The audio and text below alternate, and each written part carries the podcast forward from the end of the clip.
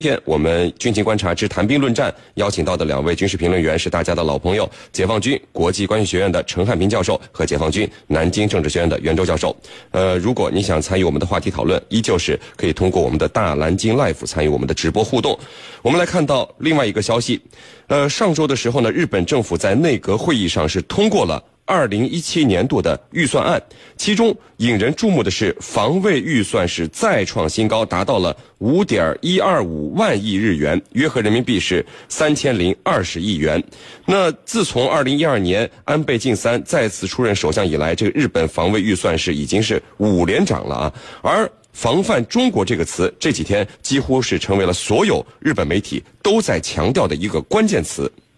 对于专守防卫的日本来说，防卫预算它会怎么用？日本媒体眼中的防范中国又将会如何来落实呢？我们就继续关注。呃，袁教授啊。在这个安倍领导之下，你看日本自卫队的重心正在从保卫北方领土转向加强对南向深入东海一千四百公里的南部岛链的一个防御。那这意味着日本将在减少坦克师的同时，在强化它的机动力量，呃，包括增加鱼鹰运输机、舰艇和两栖装备，以及加强移动导弹部队等等。那么，连续五年增长的日本防卫预算，在前几年都是怎么用的？二零一七年，根据您的分析，在使用上会有什么引人关注的地方吗？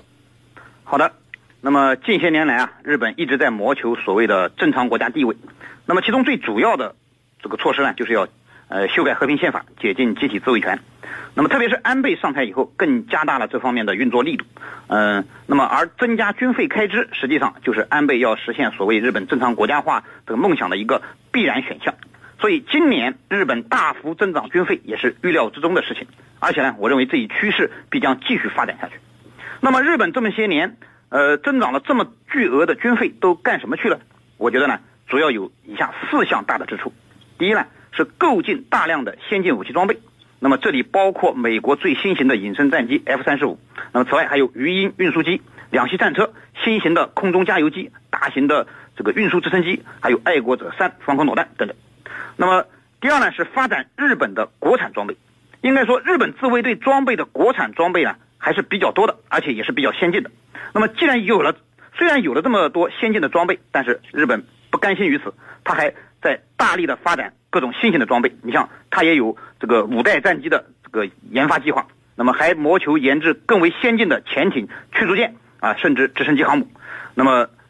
我们看到日本海陆空这个自卫队。都是在它的装备啊，都是在不断的更新换代之中。第三呢，是加强所谓的离岛守备建设。那么安倍他公开声称，必须切实守护位于国界边缘的离岛。因此呢，他们不仅大力建设西普连这样的离岛守卫部队，而且在远离本土的这些小岛上，还加强了各种军事设施的建设。第四呢，是提高自卫队官兵的待遇，那么增强自卫队的吸引力。那么随着日本军事力量走向海外，日本的扩张型的军事政策啊，在日本国内也饱受诟病。呃，越来越多的日本年轻人啊，实际上担心呢，这个日本这样做会引发战争，那么而不愿意加入自卫队。那么为了提高自卫队的吸引力啊，那么日本政府也在不断的提高自卫队的这个待遇问题，以吸引更多的年轻人来加入自卫自卫队。那么为安倍实现其正常国家的梦想呢，那么奠定一个基础。那么我觉得呢，呃，日本增加。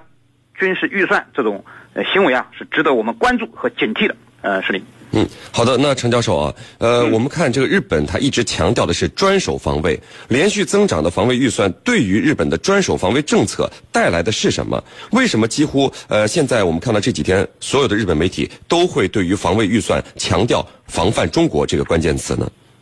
嗯，那么我们看啊，日本它所采用的法律宪法是专守防卫。呃，那么专守防卫呢，就是说它只能进行防卫，而不能进行进攻。那么现在呢，就是它的防卫经费，它的这个国防预算一再进行突破，那么已经达到了好几连增。这个连续增长的情况下，我认为目前的专守防卫，它已经变成一支进攻型的自卫队。这个进攻性的自卫队，只不过目前贴着一个标签是专守防卫的。一旦这个标签一撕开，它马上就是一个进攻型的队伍。那么，怎么样是进标签撕开呢？也就是说，他一旦把和平宪法先修改掉，那么也就是说标签没有了，那么它很快日本就变成一支张牙舞爪的这样一个啊部队。那么我们就好比这个足球场上一样，如果你确定的是防守，今天的打法是防守，那你所有的队员都在后场。但是，如果你这个把那么多的队员部署在后场，但是同时呢，又有很多队员跑到前场去进攻了，那么你这个根本就不叫防守型的，你是在进攻，而你这个给人感觉你是在防守，其实你是在进攻。那么日本的做法就是这样的例子，就表面上他是专守防卫，但是呢，他在一个劲的，就是私下的、悄悄的在扩充他的军事实力，包括装备，包括这个呃武器装、先进武器装备，这些他一直在做这些工作。那么为什么他要针对咱们中国呢？我觉得有这三个方面。首先呢，就中国的综合国力在大幅度的提升，特别是我们的军力啊有了突飞猛进的这个增长，那么使日本呢有一种危机感和恐惧感，觉得呢这个中国的军力在提升，我必须也要跟上这个步伐，啊，未来的话，呃，这个此此消彼长的话，对我们日本不利，所以他盯着中国。那么第二个就是现实问题，咱们有岛屿之争、岛主权之争，比如说钓鱼岛，那么这个很很现实的问题。那目前我们实现了常态化的巡航，这个常态化的巡航呢，呃，也是日本呢输了一招。那么再一个，第三个就从历史的角度来看，在历史上，日本人从来没有把中国人放在眼里，认为我们之所以失败，不是因为你中国，而是美国的两颗原子弹。所以呢，他从来没有把我们放在眼里。那么现在反过来了，我们的各个方面的实力有了大幅度的提升，远远超出了日本，而且把它甩在后面，他的心里是五味杂陈啊。所以无论如何，要把中国当做一个挡箭牌，来一步步的使他走向军国主义，修改和平宪法。认为他认为这样是一个最好的抓手，所以呢，他动不动就提咱们中国。那么我们看他四周，除了中国没有别的了。要么就是朝鲜，但是呢，朝鲜的威胁还远隔着一个韩国，那么只有中国。刚才我讲了三个方面的因素，那么它是最能够站得住脚的。主持人，好的，那袁教授，这其实您看，我们中国的国防预算每年也是在以一定的比例增长的啊。但是对于我们的邻国防卫预算的这个增长，我们是带有警惕的。这看起来是不是有一点就只许州官放火，不许百姓点灯的感觉呢？这个对于国与国之间的国防经费增长，我们应该如何去看待呢？好的，那么中国国防经费的增长这个问题啊，我们实际上在节目中也不止一次的谈到了。那么我个人觉得，对于我们中国国防费的增长和呃美日这种国防费的增长呢，呃，我们基本的立场应该有以下三条。第一呢，就是我们中国增长国防费是迫于安全压力的需要。呃，大家都知道，美国为首的呃西方国家在中国门口构筑了一道包围圈，我们称之为第一岛链啊，还有是第二岛链。那么，美国推行所谓的亚太再平衡，这个名字很好听，它的实质就是要遏制中国，对中国的国家安全实际上造成了严重的威胁。就好比强盗已经全副武装的站在你的家门口了，难道还不允许我们买几把枪来防止强盗进屋抢劫吗？呃，如果说美日不是持续的扩张军力，并在我们的家门口耀武扬威，我们有必要花那么多钱去发展我们的军事力量吗？刚才陈教授实际上也分析到了，日本现在的专守防卫啊，其实已经徒有其表，其进攻性特征和针对中国的特征已经是十分明显了。我们不防不行啊，不增加这个国防投入是不行的。那么第二呢，是中国的这个近几年的这个国防费的增长啊，那么实际上完全是一种补差式的增长。我们知道，上个世纪末，中国为了集中力量发展经济，我们提出了“军队要忍耐”的口号。那么以牺牲军力发展来保证以经济建设为中心。那么军队建设呢，与世界先进水平的差距啊，在经济发展的过程中不是缩小了，而是拉大了。那么现在经济发展了，军事落后行不行？肯定不行。如果是这样，那么鸦片战争的悲剧就会重演。第三呢，我们的国防费的增长是适度的，是与我们国家利益的拓展相适应的。那么大家都知道，中国经济这几年发展的非常快，那么相应的，我们要有相应的国防实力来保护我们的经济利益。那么随着中国经济实力的增长，海外利益的不断拓展，我们必须拿出钱来发展军事力量，这样才能保证经济的有效发展，为中华民族的崛起提供安全的保证。那么，中国军力的增长实际上是和平力量的增长，是对于捍卫世界和平和地区稳定是有益的。是林。好的，那这个有网友问啊，世界各国的国防预算有没有降低的国家？是不是都在涨？程教授，这个问题很有意思啊，就是世界上的主要国家里面有没有不在乎国防的国家呢？嗯，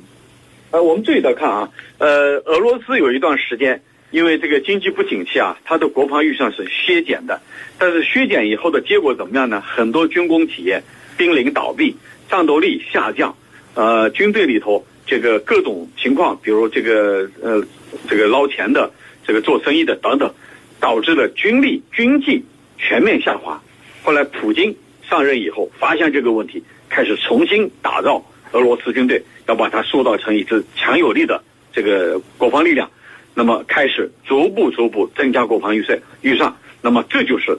一些大国主要国家削减国防预算所带来的严重的后果。那么作为一个大国，特别是要保持一定影响力的大国。你的军队必须要成一个增长的态势。刚才袁老师也讲到了，要和我们的这个，一个是和我们的国力要相称，再一个要和我们所执行的任务也要相匹配。所以呢，我们这几年这个是在补前面的账。刚才袁老师讲了，而且我们这个军费主要是增加在改善呃干部战士的生活待遇、生活条件方面。因为现在这个